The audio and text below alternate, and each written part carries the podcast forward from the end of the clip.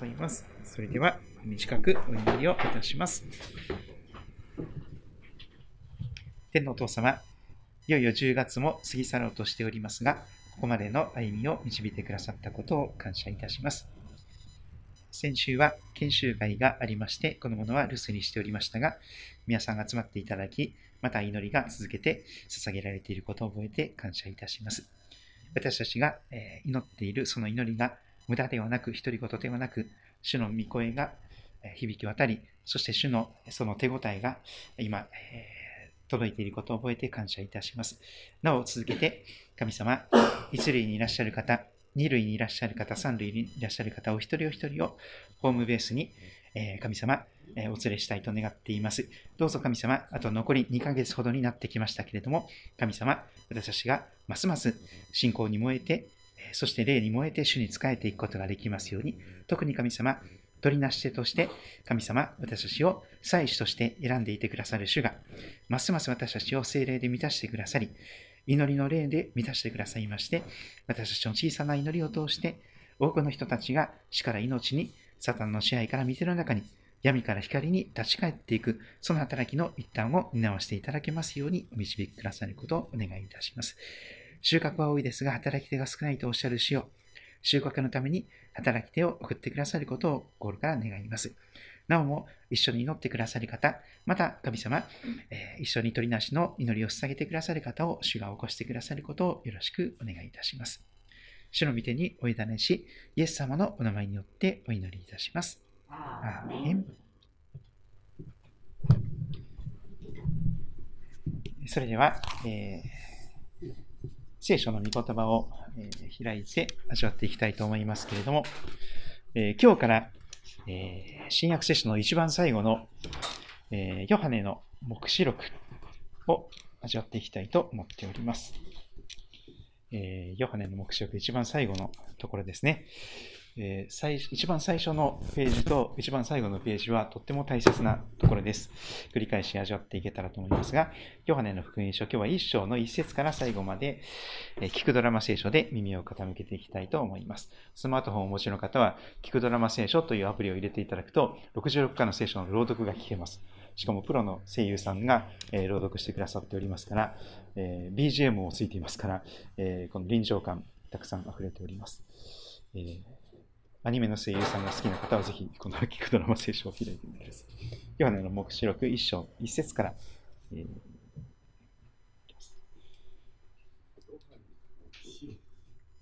第1章。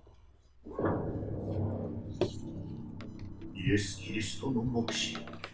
神はすぐに起こるべきことをしもべたちに示すためこれをキリストに。あれ？すいませんヨハネの黙示録。第一章。イエス・キリストの目視神はすぐに起こるべきことをしもべたちに示すためこれをキリストに与えられた。そしてキリストは見つかりを使わしてこれをしもべヨハネに告げられた。ヨハネは神の言葉とイエス・キリストの証すなわち自分が見た全てのことを証しした。この予言の言葉を朗読する者とそれを聞いてそこに書かれていることを守る者たちは幸いである。時が近づいているからである。ヨハネからアジアにある7つの教会へ今おられ昔おられやがて来られる方からまたその御座の前におられる七つの御霊からまた確かな証人死者の中から最初に生まれた方地の王たちの支配者であるイエス・キリストから恵みと平安があなた方にあるように私たちを愛しその血によって私たちを罪から解き放ちまたご自分の父である神のために私たちを王国とし祭司としてくださった方に栄光と力が世々限りなくあるように。アーメン。見よ、その方は雲と共に来られる。すべての目が彼を見る。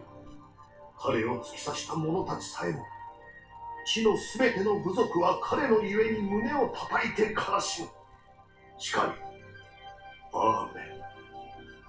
神である主、今おられ、昔おられ、やがて来られる方、全能者がこう言われる。私はアルファであり、オメガである。私、ヨハネは、あなた方の兄弟で、あなた方と共にイエスにある苦難と御国と忍耐に預かっているものであり、神の言葉とイエスの証のゆえに、パトモスという島にいた。私は死の日に御霊に捕らえられ、私の後ろにラッパのような大きな声を聞いた。その声は、こう言った。あなたが見たことを巻物に記して七つの教会、すなわちエペソ、スミルナ、ペルガモン、ティアティラ、サルディス、フィラデルフィア、ラオディキアに送りなさい。私は自分に語りかける声を見ようとして振り向いた。振り向くと、七つの金の食台が見えた。また、その食台の真ん中に人の子のような方が見えた。その方は足まで垂れた衣をまとい、胸に金の帯を締めていた。その頭と髪は白い羊毛のように、また雪のように白く、その目は燃える炎のようであった。その足は炉で精錬された光り輝く真鍮のようで、その声は大水の轟のようであった。また、右手に七つの星を持ち、口から鋭い諸刃の剣が出ていて、顔は強く照り輝く太陽のようであった。この方を見たとき、私は死んだ者のようにその足元に倒れ込んだ。すると、その方は私の上に右手を置いて言われた。恐れることはない。私は初めであり、終わりであり、生きているものである。私は死んだが、見よ、よよ限りなく生きている。また、死と黄泉の鍵を持っている。それゆえ、あなたが見たこと、今あること、この後起ころうとしていることを書き記せ。あなたが私の右手に見た七つの星と七つの金の食台の秘められた意味について。七つの星は七つの教会の見つかいたち。七つの食台は七つの教会である。はい。えー、10月25日になりました。ヨハネの黙示録1回目、時が近づいているという題をつけました。主イエス・キリストの再臨と最後の審判の時が近づいております。もちろんそれは、えー、世界宣教とユダヤ人宣教にかかっているということでありますが、主は様々な想定外のことを起こして、特に今イスラエルにおいて戦争が起こって、そしてイスラエルが本当に主に心から叫び求める絶好のチャンスが与えられていると思います。本当に泣き叫ぶような状況の中で、神様助けてくださいと、主を助けてくださいと、イスラエルが本当にイエス様に向かって真剣に祈るならば、苦しみを通して多くの人が救いに導かれてくるかと覚えております。主はすべてのマイナスに思えることをプラスに変えてくださる方です。人間的に見てなんでこんなことが起こるんだろうか、それも主の御手の中にあって、主がその災いでしかないようなものを良いことのために用いてくださる。それが聖書の主なる神様のお取り扱いであります。主イエスキリストの再臨、また自分の死、どちらが先に来るかはわかりません。でも死が訪れたならば、最後の審判もその後にすぐに控えております。もちろん再臨が来ると、その場で最後の審判が行われていくことになるかと思います。ヨハネの目視録を朗読し、聞いて守るものとなりますようにと書きましたが、えー、いつものように気象点結4つの部分に分けております。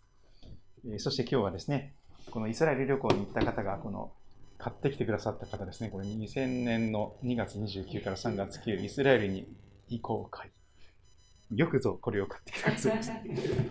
最高の贈り物ですね、イスラエルの。イスラエルに旅行にしたら、これ、まあ、教会にはこれが本当にふさわしいプレゼントでしょう。ま、メノラーと言われます。この、ここに出てくるですね、あの、7つの、えー、金の食材、えー、こういうふうになっていますからね。横にこう、6つあって、そして真ん中にあってちょうど7つ。これがちょうどこの変更になっていて、これがイスラエルのこの伝統的な、えー、食材、ろうそくのなのです。で、これは聖書に出てくる非常にシンボリックな、えー、形でして、しかも、この7というのは完全数なんです。そして、ここに神様は、黙示録の中においても、この7つの食材を見せることとして、神様がどういう方なのか、近づいているイエス様という方がどういう方なのか、そのことを語るとしております。気象点結4つの部分に分けていますが、まず木の部分は1節から6節のところです。イエス・キリストの目視と言われています。目視というのは、覆われているそのベールを覆いを取り除いていく。今まで見えなかったものが見えるようになっていく。特にこの先何が起こるかということにおいても、主がそのベールを取り除いてくださいますと、花嫁さんの顔がしっかり見えるようになるように、イエス様の顔が、あるいはその将来のことがですね、はっきりと見えるようになっていきます。それが目視と言われているものです。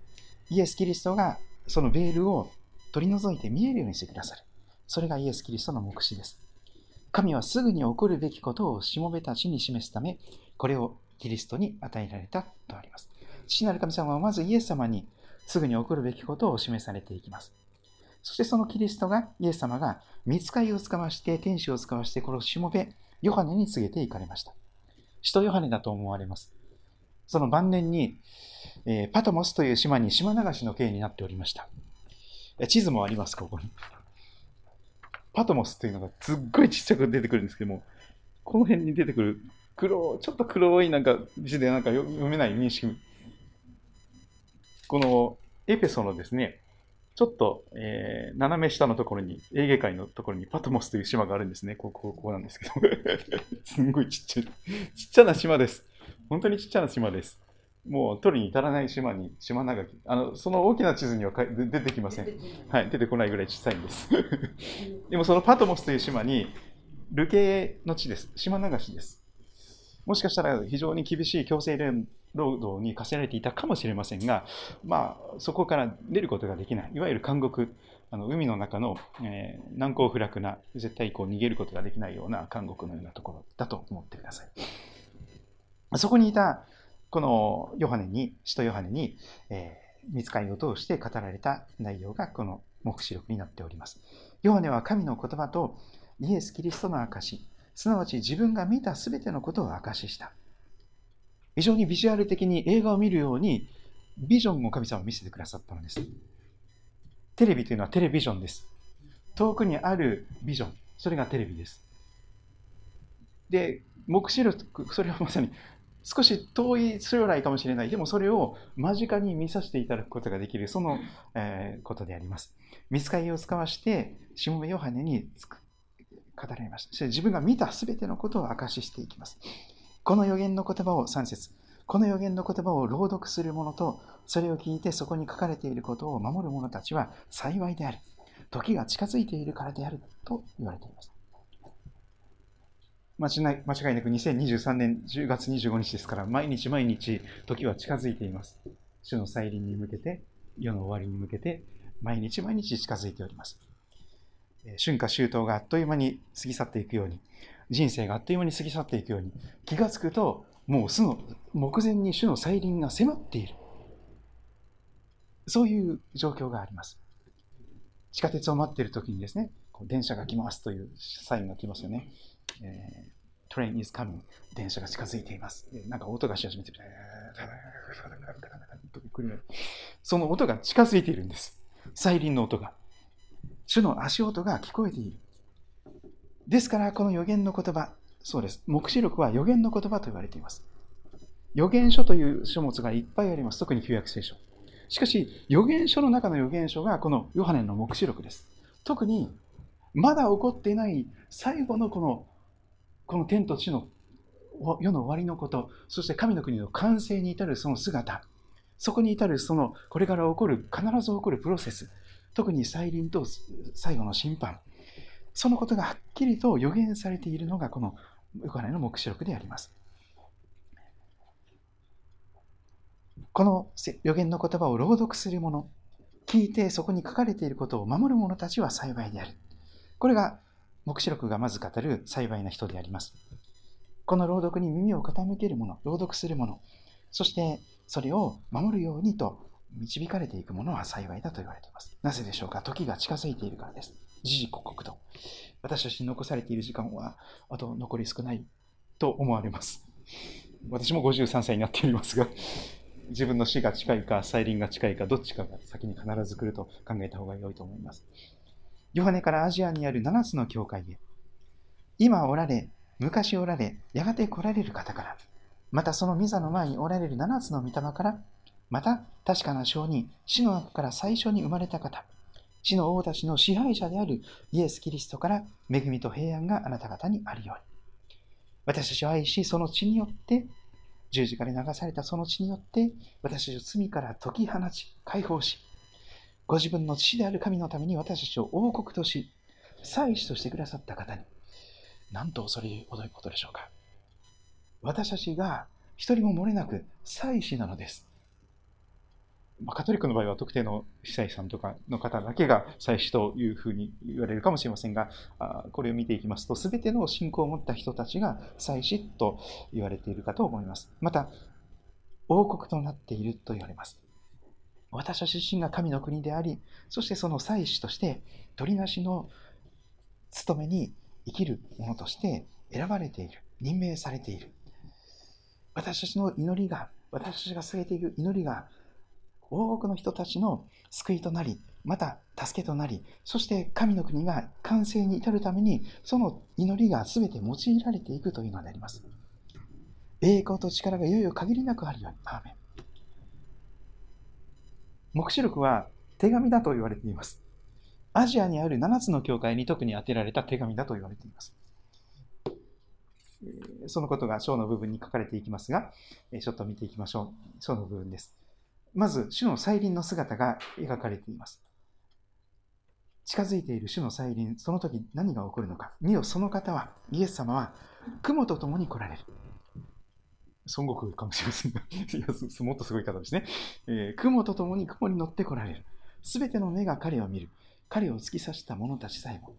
地のすべての部族は彼のゆえに胸を叩いて悲しむ。しかり、アーメン。本物のメシアがどのように再臨なさるのか。聖書ははっきりと予言しています。地球上のすべての人が一瞬で認識できるような形で主は来られるのです。雲に乗って来られます。堂々と来られます。凱旋です。最初に来られた時には家畜小屋の中で、そして小さな赤ちゃんとして来られました。ひっそりとした、えー、書輪でした。でも再臨の時、再び来られる時には、雲と共に天使たちを従えてイエス様は再臨なさるのであります。そして悲しいことに全ての目が彼を見るとき、彼を突き刺した者たちさえも見るとき、地の全ての部族は彼の上に胸を叩いて悲しむと記されています。ぜひそのような方が、えー、本当の意味で悔い改めに至る救いの中で、その悲しみを味わうことができるようにと願っております。悔い改めなしにその再臨の死を迎えてしまうと、本当に、えーあまりにも後悔してもしきれない悲しみになりますので、そのような救いに至らない悲しみに陥る人が一人もないようにと願っていきたいと思います。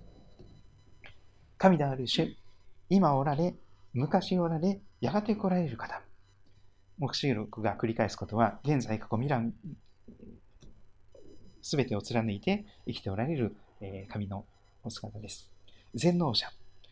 私はアルファであり、オメガである。一番最初の文字であり、一番最後の文字。つまりそれは日本語で言うならば、あであり、んである方。英語で言うならば、A であり、Z である方。アルファであり、オメガである方。すべての始まりであり、すべての終わりである方。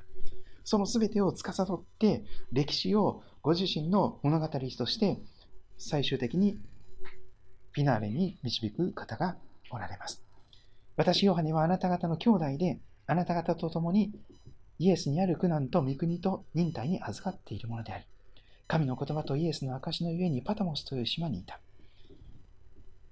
私は主の日に御霊に捕らえられ、私の後ろにラッパのような大きな声を聞いた。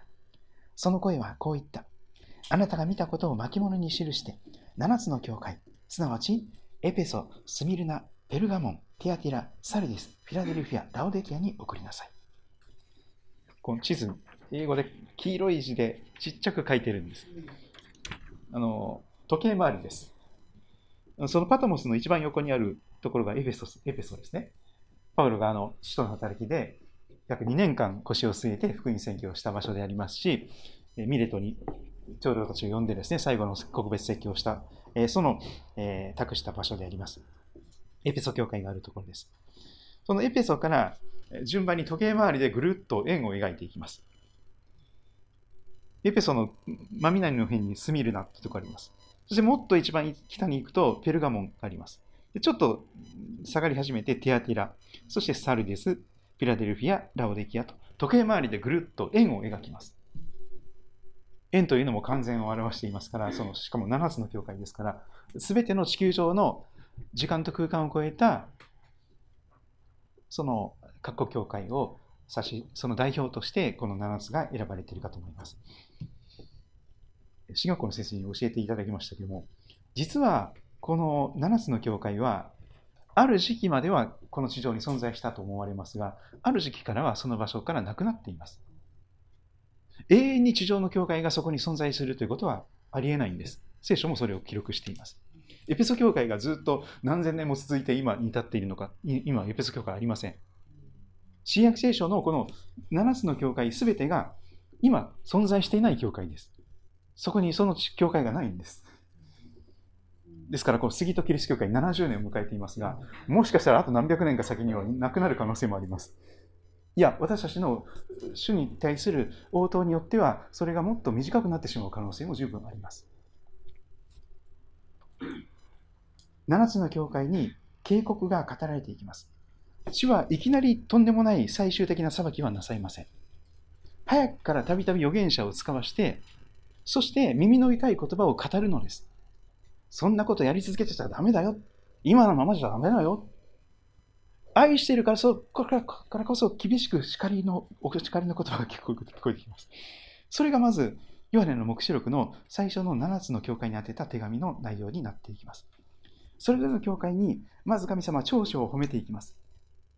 いきなり短所、ね、あの、上げてこう、あなたはダメですっていうことを上げつられる方じゃなくて、まず私たちのある中にある良いものを見つけ出してですね、それをリストアップして、あなたこんなところも素晴らしい。こんなところ頑張ってくださってる。ここは本当にすごいね。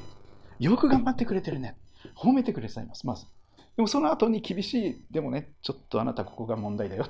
ここを悔い改めないと、ダメだからね、本当にダメだよって 本当にこう厳しいあの警告も与えてくださいます。それはあの教会の刈り込みなんです。刈り込みです。もっとよく実を結ぶために神様は厳しい言葉を語って枝をバッサバッサと落としていくんです。それが今コロナの中で行われていることでしょう。多くの人が天に召されてしまったり、教会に来れなくなってしまったりの中で、神様は数的に減らしているように思います。多くの教会。でも、それをもっと多く実を結ぶために、聞く耳のあるものは聞いて、そして本当に良いもの、無駄をそぎ落として、断捨離をして、本当に大切なものに集中して、いつもイエス様としっかりと結びついて、本物の信仰者として、いつ主がお迎え来ても、いつ再臨が来ても大丈夫なように、備え続けているクリスチャンとして生きる。それが、黙示録がまず最初に語ろうとしていることです。いきなり天に召される人はほとんどいません。多くの人はあと何十年も生かされる可能性が十分あります。ですから、その残された大切な時間を無駄にしてほしくないのです、主は。多く与えられたものは、多くそれだけ責任が問われますから、私たちも心をしなければなりません。70年もこの教この場所に建てられている教会ですから、それなりに責任が問われてくるかと思います。天の部分を見ていきましょう。12節から。私は自分に語りかける声を見ようとして振り向いた。変な表現ですけど、声を見ようとして振り向く。まあ、それは声の主を見ようとしたわけです。後ろから声がかかってきたわけです。それで、その声の方を振り向いたわけです。そうすると振り向くと、7つの金の食材が見えたんです。こういう感じですね。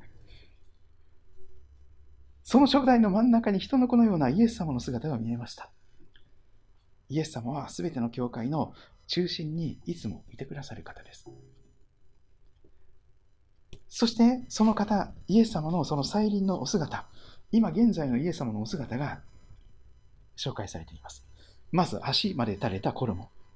偉い人が着る服です。まあ、ガウンのようなものですよね。足まで垂れたえー、本当に立派な衣をまとい、胸には金の帯を締めている。その頭と髪の毛は真っ白。ロード・オブ・ザ・リングでいうならば、あのガンダルフさんみたいな感じで、とにかくこう真っ白で威厳のある白。本当に真っ白で、その威厳のある雪のように白いその髪の毛と頭がありました。そしてその目は燃える炎のような、えー、炎のようなその目をされております。その足は炉で精錬されて光り輝く真鍮のよう。その声は大水の轟のよう。このパトモス島に打ち寄せてくる、この潮騒がですね、そういうそういう声であったようにも思います。大水の轟のようなイエス様の御声。そして右手に七つの星を持ち、口から鋭い諸刃の剣が出ており、顔は強く照り輝く太陽のようであった。まあ、本当に栄光に満ちたイエス様の本来のお姿なんです。この地上に来られた時には、えー、そのお姿をあえて隠しておられました。でも、本来イエス様は王の王、主の主なのです。宇宙の作り主さんであり、すべての宇宙のすべての所有者、オーナーである方なんです。栄光に満ちたイエス様の姿、そのお姿を持ってイエス様はやがて再臨されるでしょう。単にお優しいだけの方ではなく、本当に力強い方です。そして、すべてを支配する、その力を持った権威ある方であられます。私には天においても地においても一切の権威を与えられていますとイエス様は、あの、天に上げられる前に、宣言されておりましたけれども、そのような絶対的な神の主権を持たれた方として、ここにイエス様が紹介されております。あまりの神々しさに、あまりのその、えー、圧倒されるその五輪祭の前で、ヨハネは死んだように倒れてしまいます。結論の分17節。この方を見たとき、私は死んだ者ののようにその足元にバタッと倒れてしまいました。もう意識を失うほどの、気絶するほどの神々しさです。太陽よりも眩しい。すると、その方は、イエス様は私の上に右手を置いて言われます。なんという方でしょうか。その恐れ多い方の右手が私たちの頭の上に置かれるのです。そして本当にお優しい、力強い中でも愛に満ちた主の御声が、イエス様の御声が響きます。恐れることはないよ。私は初めであり終わりだよ。生きているものだよ。私は死んだけれども十字架で。身をよいを限りなく生きているよ。復活している。死と読みの鍵を持っているよ。何という権威でしょうか死と読みの鍵。誰を殺すことができるか誰を生かすことができるか生かすも殺すも生脱、与脱の権を持っているのはイエス様なのです。そしてなおそれだけではありません。誰を地獄に入れるのか入れないのか、その読みの鍵でさえも持っていらっしゃる方なんです。この方を絶対主権者と呼ばずに誰がこの方より偉い方いらっしゃらないんです。最終的な永遠のたどり着く場所を決定することができる方。私たちの全てがその方の御手の中にあります。それほどに全てをご支配なさっている方としてイエス様は紹介されています。ですから、でもその方が恐れることはないと言って私たちの味方になっていてくださるならば、こんなに心強いことはありません。どんなに島流しにあって孤独を感じていたとしても孤立することはもはやなくなってまいります。イエス様が私の味方として一緒にいてくださるんだ。私はイエス様の前に本当に義と認められて神様の好みとされて今ここに生かされているんだ。主が私の味方になっていてくださる。恐れることはないと主ご自身が励ましてくださる。その主は続けて19節、20節を語られます。それゆえあなたが見たこと、今あること、この後起ころうとしていることを書き記せ。黙示録には3つのことが書き記されています。今現在見ていることですけども、それは今あること、この後必ず起ころうとしていること、そしてそれがどのように完成に至るのかということですけども、その見たことを今あることの後に起こるとしていることを書き記せと言われております。ヨハネさんが、想像力豊かに、この小説家のようにですね、えー、インスピレーションを働かしてなんか書きたいと思ったから書いたという本ではなくて、主が書きなさいと言われたことを一字一句書き記していった。まさにこの黙示録を書いたのは、神様ご自身、イエス様ご自身の筆であるというふうに表現できるかと思います。そして、あなたが私の右手に見たもの、7つの星と7つの金の食材の秘められた意味について、7つの星は7つの教会の見つかりたち、7つの食材は7つの教会だよ。この7つの食材がそれぞれの教会を表している。その真ん中に主がおられる。そして、おそらくこの7つの教会の見つかりたちと言われているのは、そこに、ま、使わされている牧師であったり、伝道師であったり、あるいは宣教師であったりするような立場の方、あるいは役員とか長老さんのような方々が、そこで言われている教会の見つかりたちと言われている存在かもしれません。はっきりしたことが言えませんが、とにかくその教会がかなり責任が任されている、えー、そういう小さな牧者としてそこに使わされている、建てられている人たち、それが見つかりと言われているように私は受け止めております。今日はここまでですけれども、えー、ここまででも本当に、あの、いっぺんにはとてもとてもあの味わい尽くせないいろんなことが書かれています。一つ一つの言葉があの豊かなものがありますので、またじっくりとですね、あのお帰りになった後も えー、じっくりと、えー、次の水曜日に向けてですね、あのじっくりと味わっていただけますと感謝です。はい、えー、皆さんはどんなことを思われたでしょうか？また分かち合ってくださると感謝です。